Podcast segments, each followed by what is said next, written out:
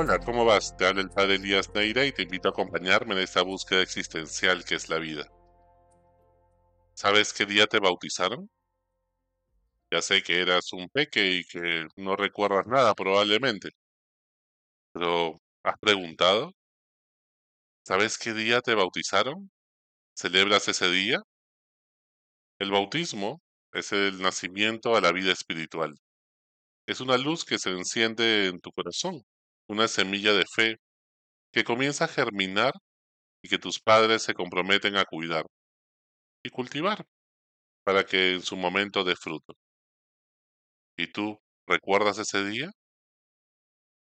Pues si no lo recuerdas, ¿has preguntado los detalles? ¿Celebras ese día? Yo sé que mi bautizo fue el primero de abril del año que nací. ¿Y el tuyo? ¿Cuándo fue? Mark Twain, famoso literato inglés, nos dice que los dos días más importantes de tu vida es el día en que naces y el que el día que descubres por qué. Dice él que no recuerda el día en que nació, pero recuerda el día en que descubrió por qué. Cuál es el, su propósito, su llamado, que lo hace trascender. ¿Y tú recuerdas el día que descubriste el propósito de tu vida? ¿Cuál es tu misión? ¿A qué Dios te ha llamado a esta vida? Pues en eso consiste en mucho el bautismo. En el Evangelio de hoy, Jesús se pone en la fila de los pecadores para recibir el bautismo que hacía Juan el Bautista en la ribera del Jordán, a las afueras de la ciudad de Jerusalén. Era un ritual que buscaba manifestar el arrepentimiento y la conversión a Dios.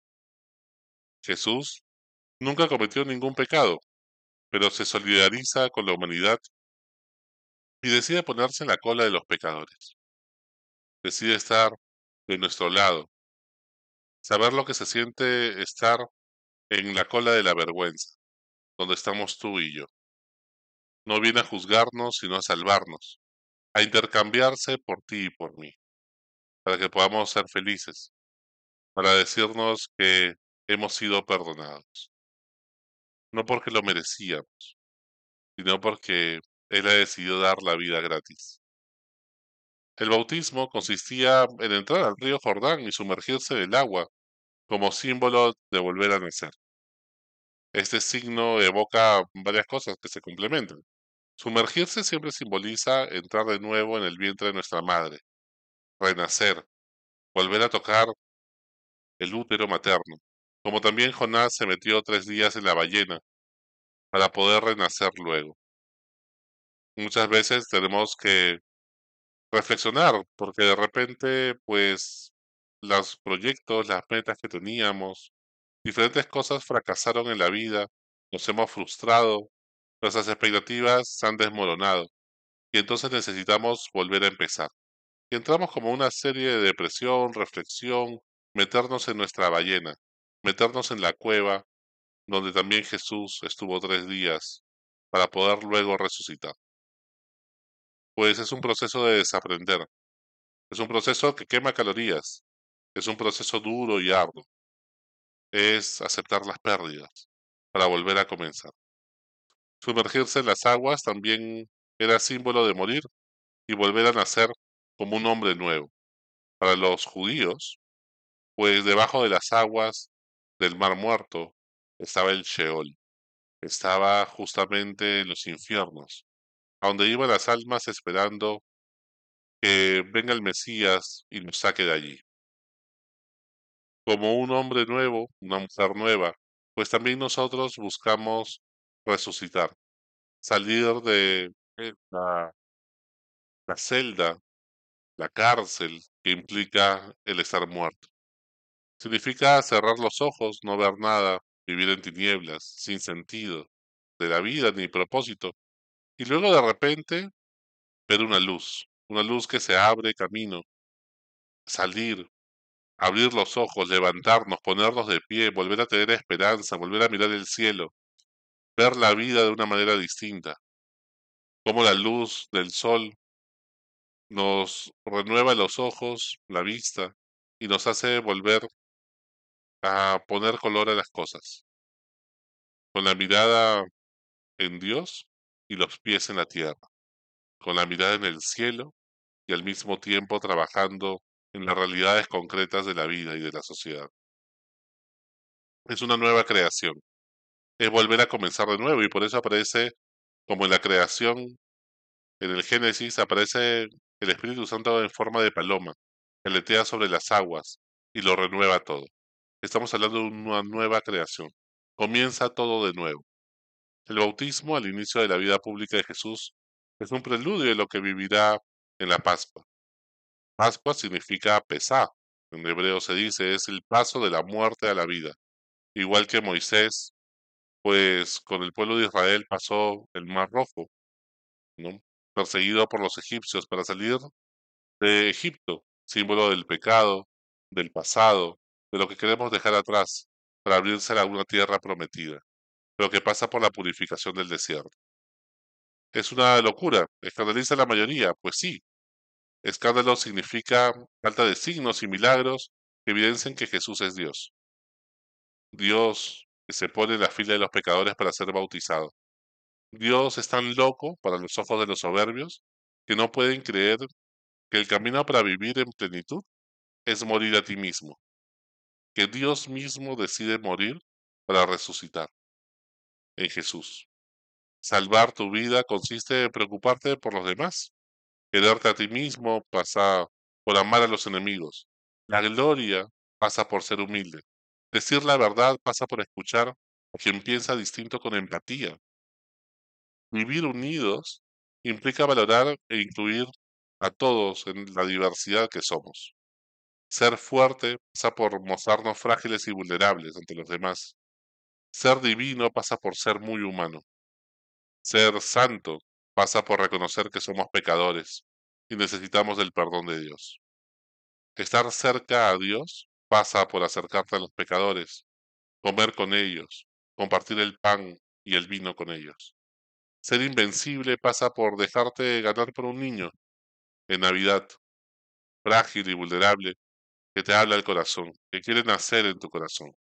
Iluminarte con ideas creativas pasa por muchos momentos oscuros de aburrimiento, con la mente en blanco, sin saber qué escribir en el papel. Ser rico pasa por no necesitar mucho. Ser productivo pasa por perder el tiempo en orar, meditar, ¿no? Y entonces seremos mucho más productivos. Viviremos la vida y la disfrutaremos paso a paso en el presente, en vez de vivir preocupados por el futuro. Ser libre pasa por obedecer la voluntad de Dios en tu vida.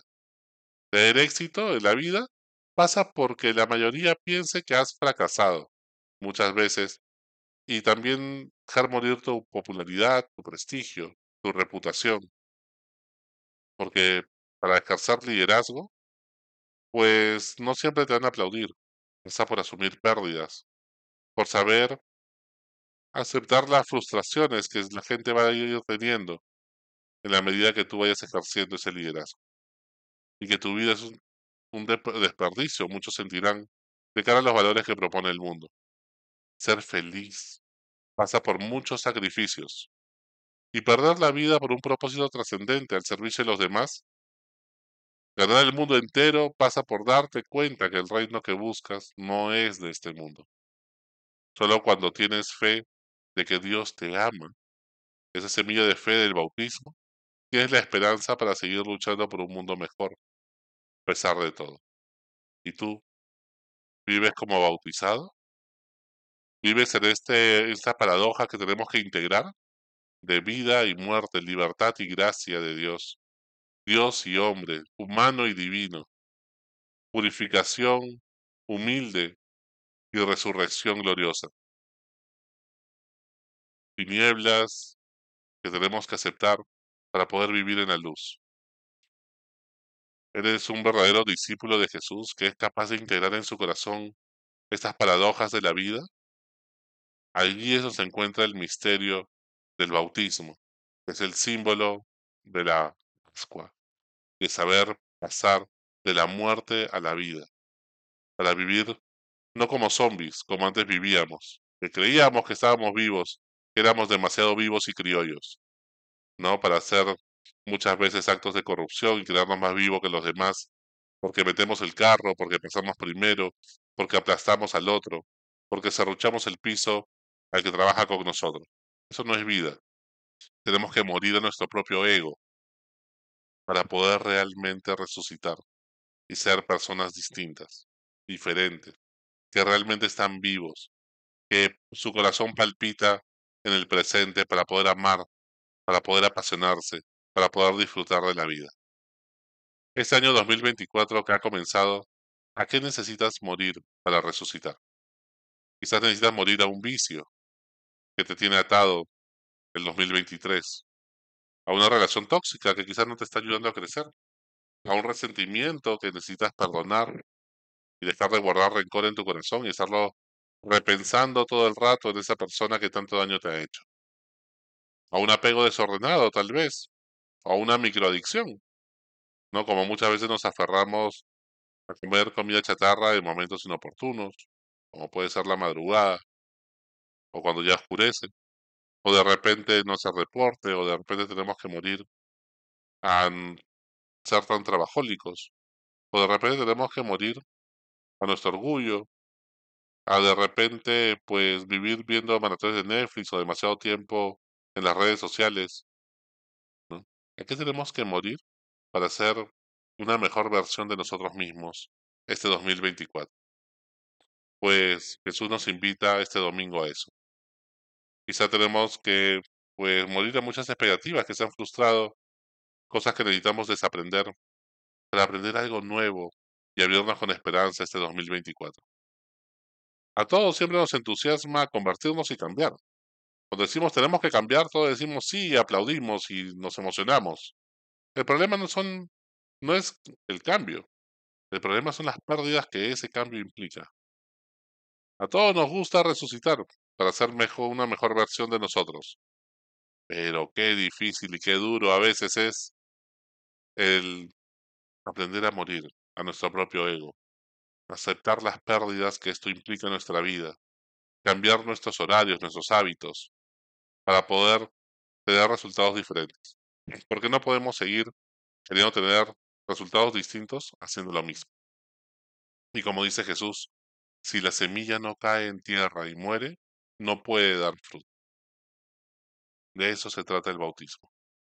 Pues averigua qué día fue el que te bautizaron, celébralo, porque ese día encontraste tu llamado, el propósito, naciste a una vida trascendente, a una vida espiritual.